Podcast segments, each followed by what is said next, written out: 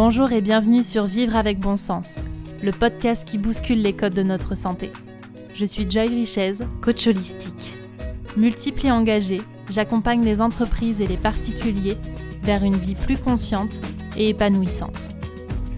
Ici, je parlerai sans détour de sujets qui m'animent et me motivent, et je partagerai mon micro avec des personnes aussi talentueuses qu'inspirantes pour nous faire réfléchir et évoluer. Bref, tout un programme pour élargir sa vision, être en accord avec soi et être pleinement épanoui.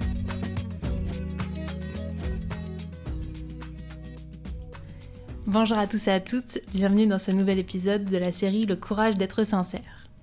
Alors avant de rentrer dans le vif du sujet, je tenais à vous le dire de vive voix, toutes mes excuses.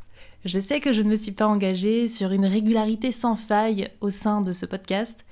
Néanmoins, j'ai quand même une impression de vous faire des épisodes et puis de vous laisser un peu en rade. Alors qu'en fait, j'ai simplement orienté mon temps sur d'autres priorités comme la création d'accompagnements autour du courage et de la sincérité, que ce soit des accompagnements individuels ou collectifs, ou encore la mise en place d'événements que je peux vous proposer en ligne, comme dernièrement le webinaire sur le fait d'apprivoiser ses peurs. En tout cas, si vous ne me suivez qu'ici sur le podcast, je vous invite à vous abonner à la vraie dose, ma newsletter, où vous avez toutes mes réflexions du moment, une fois par mois, ainsi que mes nouveautés, ce qui vous permet aussi de voir qu'il se passe autre chose que sur la sphère du podcast. Donc, mes plus plates excuses pour ce manque de rigueur qui, j'espère, va s'améliorer avec le temps. En tout cas, c'est une intention que je pose là maintenant, d'être plus rigoureuse sur la publication des épisodes. Aujourd'hui, ça va être un épisode un petit peu croisé, puisque je vais principalement vous parler de vous à travers moi. C'est-à-dire que j'ai comme l'impression que dans ma réalité, il y a des choses qui sont très claires et qui ne sont pas forcément claires dans votre réalité.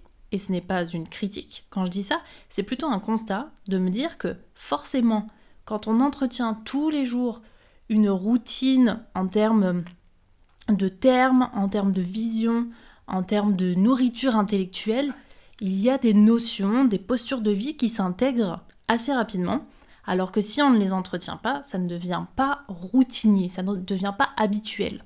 Et donc parfois, peut-être que je vous parle de certaines choses et c'est totalement déconnecté de votre réalité. Donc j'ai envie de refaire ces ponts, j'ai envie de refaire le pont entre vous et moi, j'ai envie de refaire le pont entre la Joy que j'étais il y a quelques années et celle que je suis aujourd'hui. Parce qu'en fait, je me suis rendu compte de quelque chose il y a quelques mois, c'est que personnellement, j'oublie très vite d'où je viens. À force de penser là où j'ai envie d'aller, j'oublie que je suis née en région parisienne, que je suis partie de chez mes parents à 18 ans, que j'ai eu un problème de santé et que neuf décès dans ma famille ont provoqué un cataclysme intérieur et m'ont donné euh, cette ardeur de vie et m'ont permis finalement de me rendre compte que moi je voulais pas vivre avec des regrets, je voulais pas vivre dans une vie qui n'était pas la mienne. Mais si je reviens pas sur tout ça, c'est aussi parce que il y a des endroits où c'est un petit peu plus complexe de retourner. Et en même temps, c'est ce qui fait qui je suis aujourd'hui. Donc je vais essayer de vous en parler de façon différente, avec du coup un recul différent et un apprentissage qui peut être plus affiné que d'habitude. Et comme cette série a pour but de passer toutes mes histoires de vie au filtre du courage et de la sincérité, eh bien c'est l'occasion pour moi de vous délivrer tous mes apprentissages avec un autre angle de vue.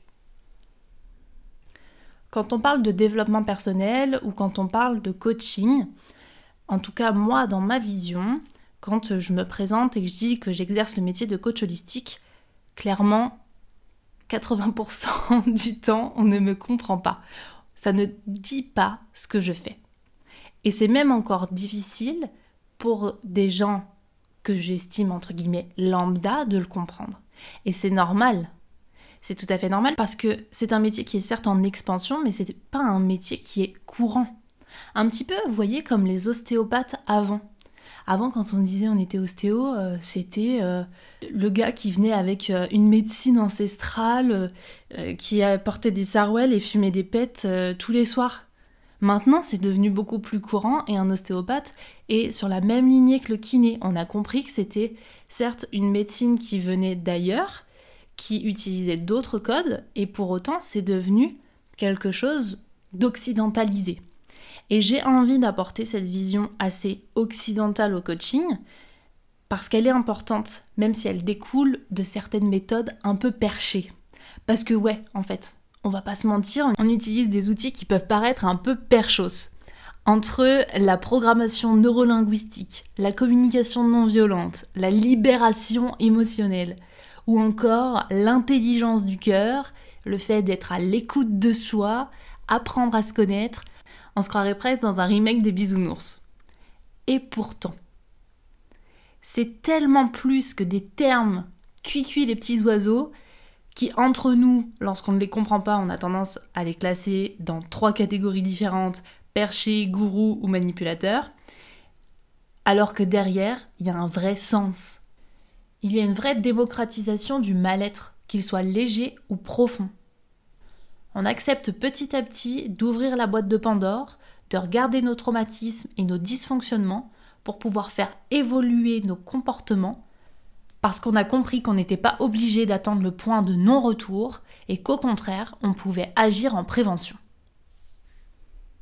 Alors, déjà, la première chose sur laquelle je voulais revenir, c'est en quoi c'est important de se connaître. Ça paraît idiot, mais en fait, je me suis rendu compte que moi, c'était pas des questions que je me posais avant. Honnêtement, pour moi, c'était compliqué d'aller à la rencontre de qui j'étais. Et aujourd'hui, ça me passionne. Vraiment, j'adore essayer de comprendre comment je fonctionne, quelles sont mes failles et comment je peux évoluer. Et donc je me suis posé la question, comment je suis passée de l'état A à l'état B?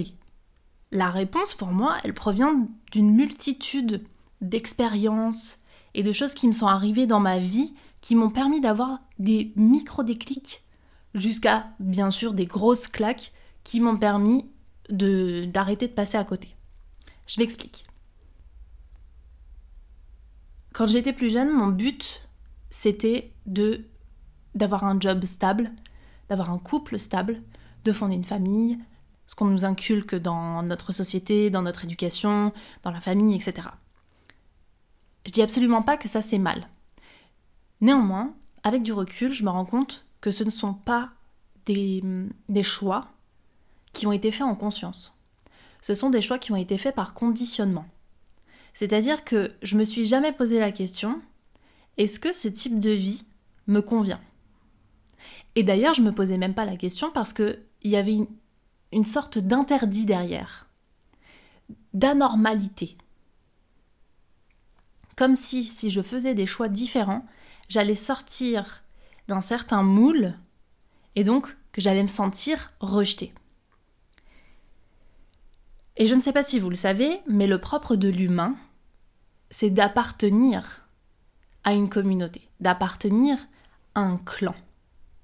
Et donc si volontairement, consciemment, on décide de se sortir de ce groupe-là, on va forcément attirer l'attention et on va forcément se sentir rejeté. Et ça, ça demande du courage. C'est jamais simple. Ça demande d'être OK sur le fait que l'on puisse décevoir certaines personnes, mais plus jamais se décevoir soi ça demande d'être au clair sur le fait qu'on ne plaira pas à tout le monde. Parce que dans tout ce monde, il y en a qui ne nous intéressent pas.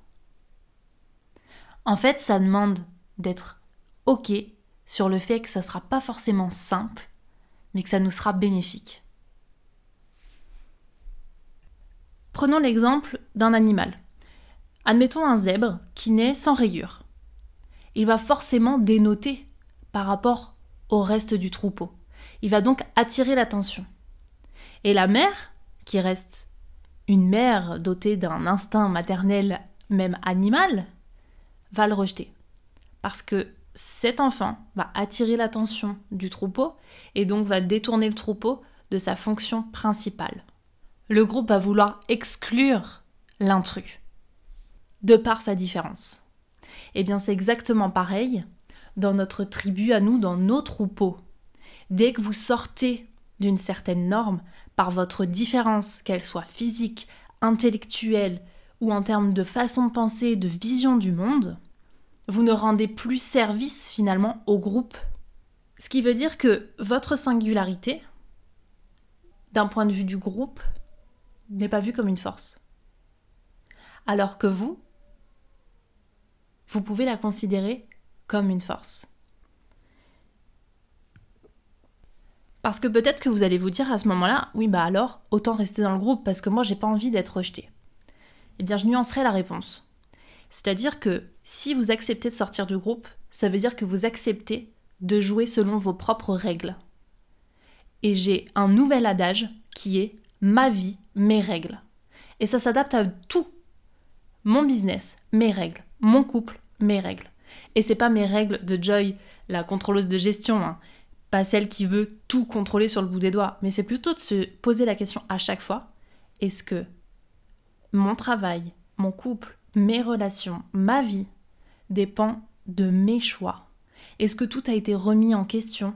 Ou est-ce que j'ai simplement utilisé les règles existantes de la société qui finalement n'ont jamais été remises en question? Par moi. Par d'autres bien sûr, mais pas par moi. C'est comme s'il y avait un contrat tacite que j'avais oublié de lire, mais que j'avais signé.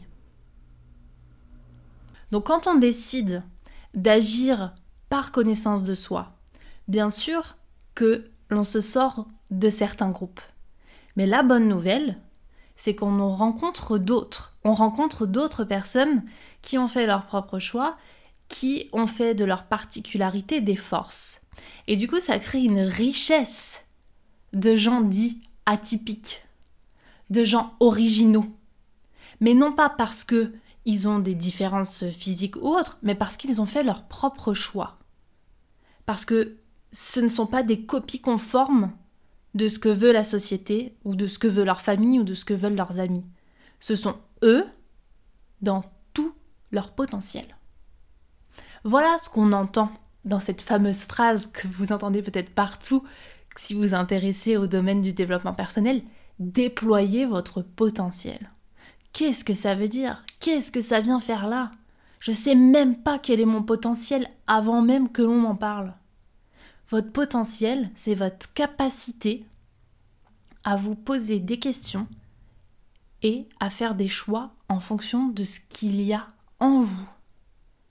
C'est-à-dire des choix qui correspondent à vos envies, à ce qui se passe dans vos tripes, et pas à ce qui se passe dans les tripes de votre mère, de votre cousin, de votre voisine, de votre copain, de votre copine. Non, en vous. Et on nous a presque inculqué depuis des décennies à oublier, à nous couper de ce qui se passe en nous. Alors que notre force, elle se trouve exactement à cet endroit-là. C'est pour ça qu'on parle de déployer notre potentiel. Chaque individu est doté de force. Et chaque individu est capable de développer ce potentiel-là. Un peu comme quelqu'un qui aurait envie d'apprendre à jouer un instrument. Si on ne le fait jamais jouer, il ne saura jamais quel est son potentiel là-dessus. Alors qu'il a peut-être un don, il a peut-être une oreille musicale, il a peut-être un apprentissage rapide sur cette compétence-là. Mais si la personne ne va pas déployer son potentiel sur cette thématique-là, on va pas s'en rendre compte. Et eh bien là, c'est exactement pareil en termes d'état d'esprit, en termes d'ambition pour soi. Qu'est-ce qu'on va faire? Qu'est-ce qu'on va mettre en place pour pouvoir vraiment déployer notre potentiel? Donc à ce stade-là, je voudrais rappeler que la connaissance de soi va nous permettre de développer notre potentiel. Mais je voudrais quand même rentrer dans le détail. Qu'est-ce qu'on va aller chercher sur nous? Qu'est-ce qu'on va aller apprendre sur nous? Parce que peut-être que vous vous dites, mais moi je sais qui je suis. Je sais que j'aime le chocolat, que j'aime pas euh, les épinards. Euh, voilà, ok, je sais qui je suis, j'ai envie de faire ça comme travail, j'aime tel type de personne, etc. La connaissance de soi, ce n'est pas quelque chose d'extérieur à soi. Et c'est pas quelque chose qui se limite non plus à ce qu'on raconte lors des entretiens d'embauche, quelles sont vos qualités, quels sont vos défauts. Ça va beaucoup plus loin que ça. C'est plutôt quelles sont vos blessures, quelle est votre capacité à apprivoiser vos émotions, quelle est votre zone de génie, là où vous excellez, et quelles sont les zones où vous pouvez encore vous améliorer, où vous avez des choses à apprendre. C'est ça que vous devez apprendre à connaître chez vous. Et ça ne se résume pas en un mot que l'on met dans les forces ou les faiblesses. C'est vrai qu'en entretien d'embauche, on dit rarement Bonjour monsieur, bonjour madame, je m'appelle Joy. Je n'arrive pas à exprimer mes émotions parce que dans ma famille on m'a pas appris à le faire. Du coup, dire je t'aime c'est compliqué, pleurer c'est compliqué. Et je me rends bien compte que euh, j'ai une blessure de l'abandon selon Lise Bourbeau parce que euh, j'ai lu son livre sur les 5 blessures de l'âme. Bon, clairement ça ne veut rien dire. Et ce n'est clairement pas non plus ce qu'on va raconter aux gens. Là où j'attire votre attention, c'est que finalement, c'est mettre la conscience sur des zones d'ombre. Et pas des zones d'ombre de Ah, vous êtes une mauvaise personne parce que euh, euh, vous n'arrivez pas à, à exprimer vos émotions. Mais plutôt, ok, génial, c'est un terrain de jeu énorme pour pouvoir évoluer. Parce que moi, je pars du principe que tout est un apprentissage. Donc si vous n'avez pas appris à exprimer vos émotions, génial. Zone d'apprentissage. Si vous n'avez pas appris à savoir qu'est-ce qui venait générer chez vous ce sentiment de solitude profond, zone d'apprentissage. Qu'est-ce qui vient générer cette colère à l'intérieur de vous? Qu'est-ce qui vous rend dingue, barjot au point de, je sais pas, de hurler, de, taper euh, Zone d'apprentissage. Qu'est-ce qui vous rend triste profondément? Zone d'apprentissage. Vous vous rendez compte tout le panel qui s'ouvre et pas juste par pur délire narcissique de oui, moi j'apprends à me connaître, mais finalement pour pouvoir donner une notice aux gens qui vous entourent, avec qui vous bossez, avec qui vous êtes en relation, que ce soit amicale, amoureuse, mais aussi avec vous-même, pour finalement savoir comment vous fonctionnez. Et c'est comment vous fonctionnez au quotidien. C'est-à-dire là où vous êtes le plus efficace, là vous êtes le plus euh, sensible, c'est comme une notice IKEA que vous donneriez à vous-même déjà, mais aussi aux autres pour pouvoir avoir une meilleure harmonie dans votre vie. Et moi, c'est ce que je trouve fabuleux. C'est de se dire qu'avec le temps, on peut décider de se créer notre propre notice. On peut décider de nous-mêmes, en changeant nos conditionnements, en sortant de ce qui est inconscient, des mécanismes qui se mettent en place par rapport à nos réactions, par rapport à notre ego qui est là et qui veut se mettre en avant, par rapport aussi à nos peurs mentales, à toutes les histoires qu'on peut se raconter. On peut choisir de faire preuve de sincérité et de dire à l'autre, ou à soi d'ailleurs, là je suis désolée, mais j'ai encore à apprendre, ou ça je sais pas faire. Ou au contraire, là, ok, là je peux y aller, parce que je suis à l'aise avec ça. Pour moi, avant, faire des thérapies, aller voir des coachs, c'était réservé à des gens qui avaient des problèmes, à des gens qui avaient eu une enfance difficile. Ça me fait rire parce qu'en fait, aujourd'hui, c'est ma passion. Je me dis, mais quelle thématique je vais travailler aujourd'hui? Ma relation à moi-même, ma relation au corps, ma relation à l'argent, la relation avec mes parents, avec mon frère, mes amis. En fait, il y a toujours un sujet à explorer. Et c'est fascinant parce que tout est relié et tout vous permet aussi de prendre soin de tout votre écosystème. Et parfois même d'en sortir. Parce que quand vous vous rendez compte que vous poussez plus suffisamment bien, c'est pas vous le problème, c'est pas la plante. C'est l'endroit dans lequel vous vous trouvez. C'est peut-être que vous n'avez pas assez d'eau, pas assez de lumière. Et la connaissance de soi permet de sortir de cet écosystème pour pouvoir redonner un nouveau souffle.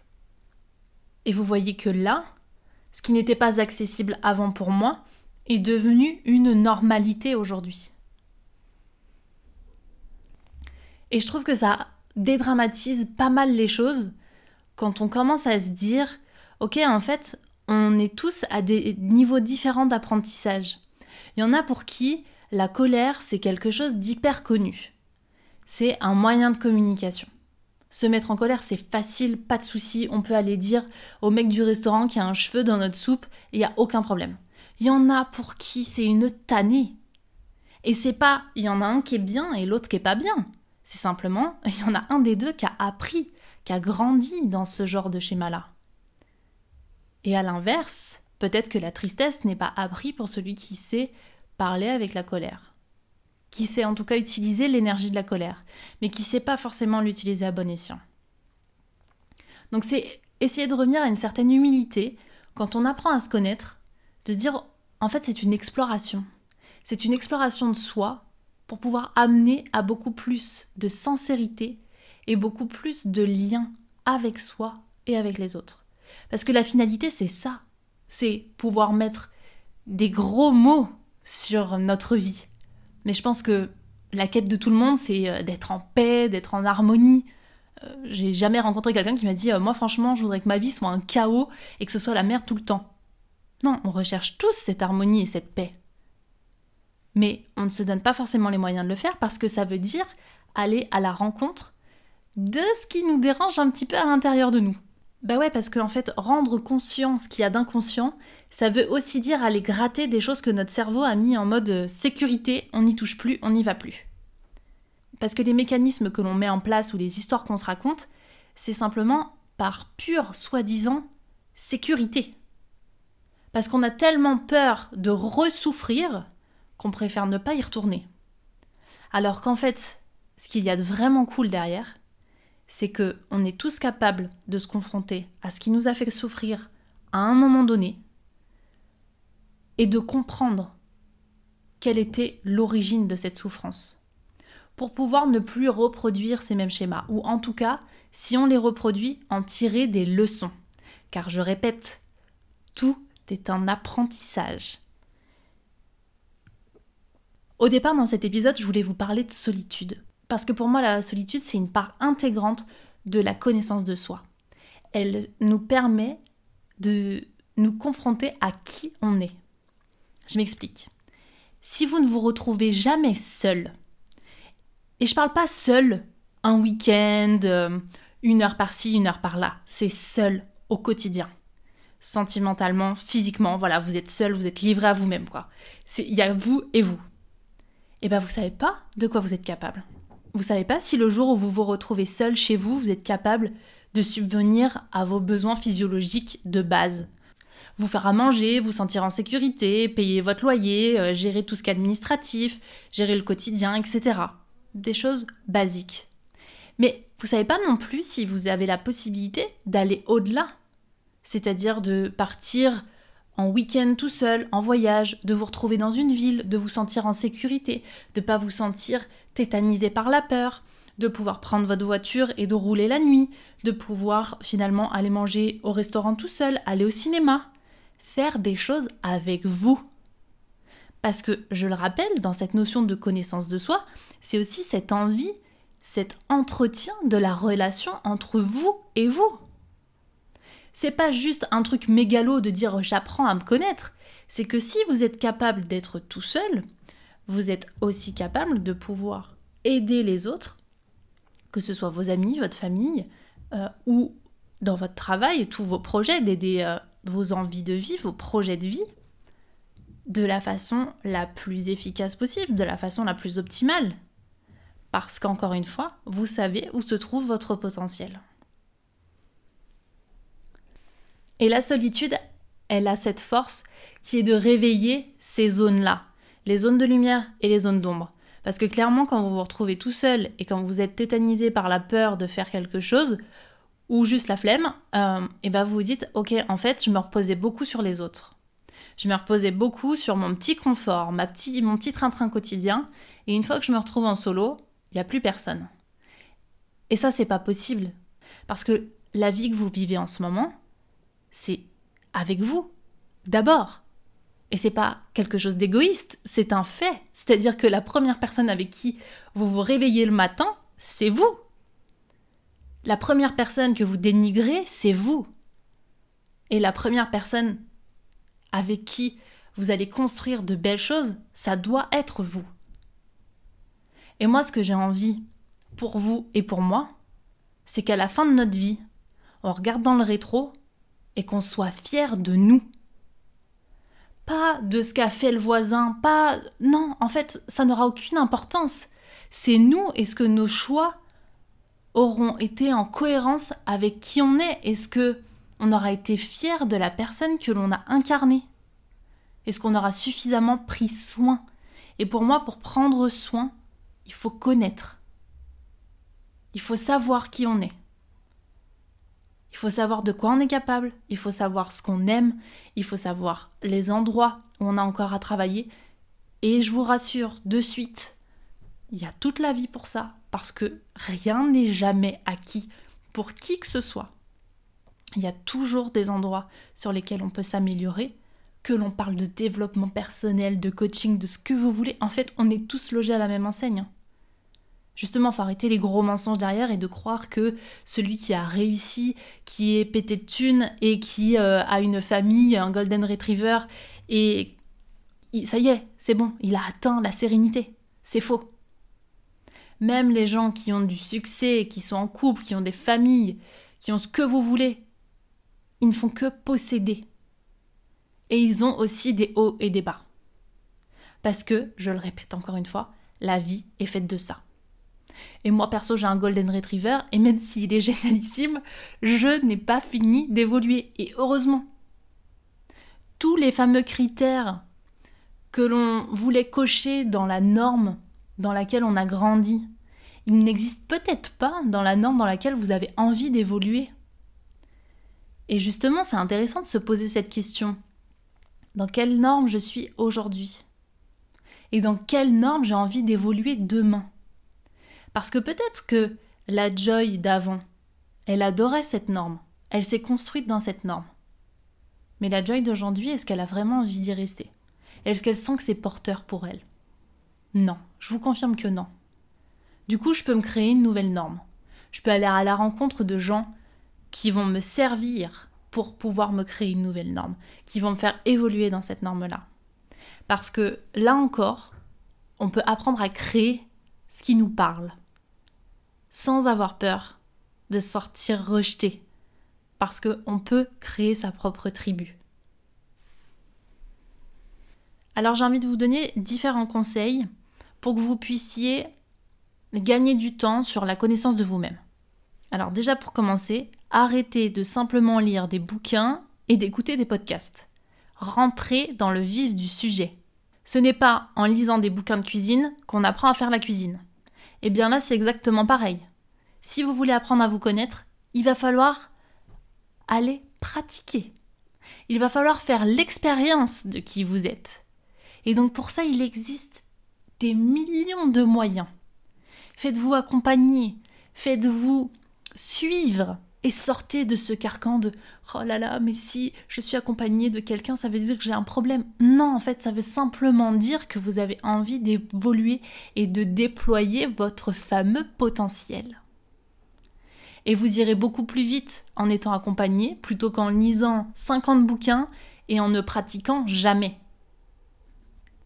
La seconde chose, c'est d'être dans cette posture d'apprenant un maximum de temps, tout simplement pour garder notre humilité la personne que vous êtes aujourd'hui a certainement appris énormément de choses et en même temps, elle ne sait rien du tout. Et elle en apprendra encore des millions d'autres. Donc pour moi, c'est toujours se remettre en question et ne jamais rester sur ses acquis.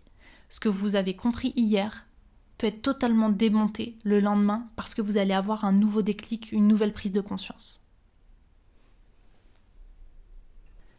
Et c'est aussi ça qui fait toute la richesse de l'être humain, c'est d'évoluer au fil du temps, au fil des expériences, au fil des rencontres et au fil des mises en pratique que nous réalisons. Et troisième et dernier point qu'il me semble intéressant à tester pour vous, c'est de changer vos habitudes, de sortir de cette routine si confortable, mais qui nous emmène dans de faux espoirs d'harmonie. Si vous ne vous challengez pas au quotidien, vous ne mettez pas en avant toutes les capacités que vous avez. En faisant tout le temps la même chose, vous n'apprenez plus. Vous ne vous rendez plus compte les endroits où vous avez encore des choses à apprendre, là où il faut surmonter vos peurs, là où vous êtes capable d'y aller même si ça vous fait flipper, là où vous pouvez finalement sortir de vos peurs mentales. Et quand je dis changer vos habitudes, vous n'êtes pas obligé de changer vos habitudes en déménageant à Tambouctou. Vous pouvez commencer par changer votre trajet maison-boulot. Vous pouvez commencer par changer de salle de sport, changer de médecin. En fait, vous ouvrir à une nouvelle réalité. Et pour moi, dans cette notion d'ouverture, il y a aussi tout ce que vous faites entrer au quotidien, dans votre corps, dans votre tête, dans vos pensées. Donc peut-être déjà commencer par faire un tri sur ce que vous faites entrer au quotidien. Je l'ai déjà répété dans maintes et maintes épisodes, mais j'aime bien le répéter parce que c'est hyper important. Si tous les jours vous regardez les infos, peut-être qu'il faut arrêter. Si tous les jours vous regardez des gens sur les réseaux sociaux qui vous donnent envie de rester dans votre vie parce que euh, rien que le fait de les regarder, vous vous sentez comme une merde, désabonnez-vous. En fait, entourez-vous uniquement de contenu qui vous fait vous sentir bien, qui vous pousse à vous améliorer et non à vous enfoncer. Et c'est pareil pour les bouquins que vous allez lire, c'est pareil pour la nourriture que vous allez ingérer, c'est pareil pour les gens que vous allez côtoyer, pour les sujets que vous allez aborder. Vous avez le droit, encore une fois, de sortir de cette norme et de dire non, franchement, ce sujet, j'en parle plus, ça me plaît pas. Je préfère parler de ça. Moi, vous voyez, il y a un sujet qui m'horripile, c'est la météo. Je n'en peux plus des gens qui me parlent de la météo.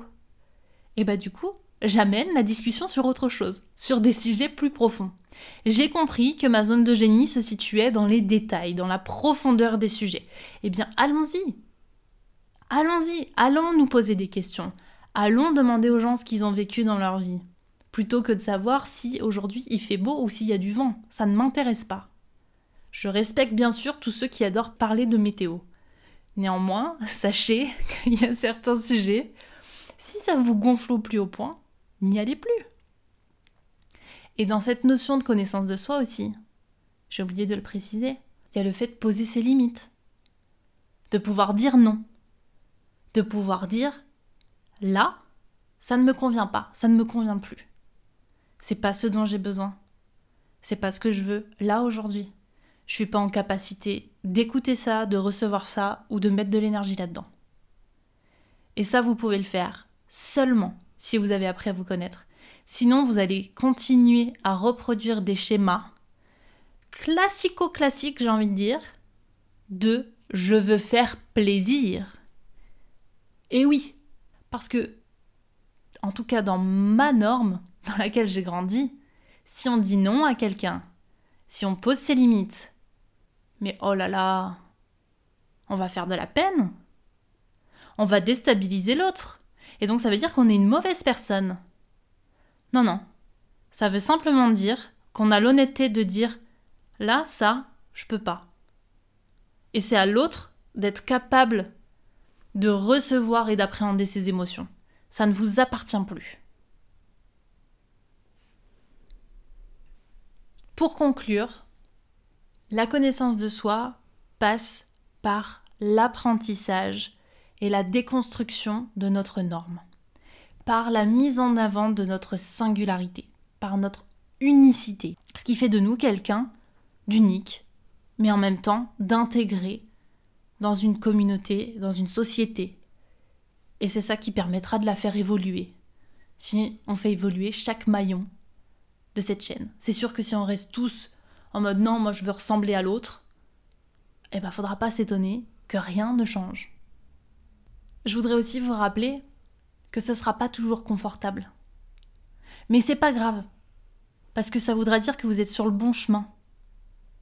Parce que rappelez-vous, si vous y arrivez en tout cas, quand vous avez commencé à apprendre à marcher, vous vous êtes pas levé d'un coup et vous n'avez pas fait un marathon.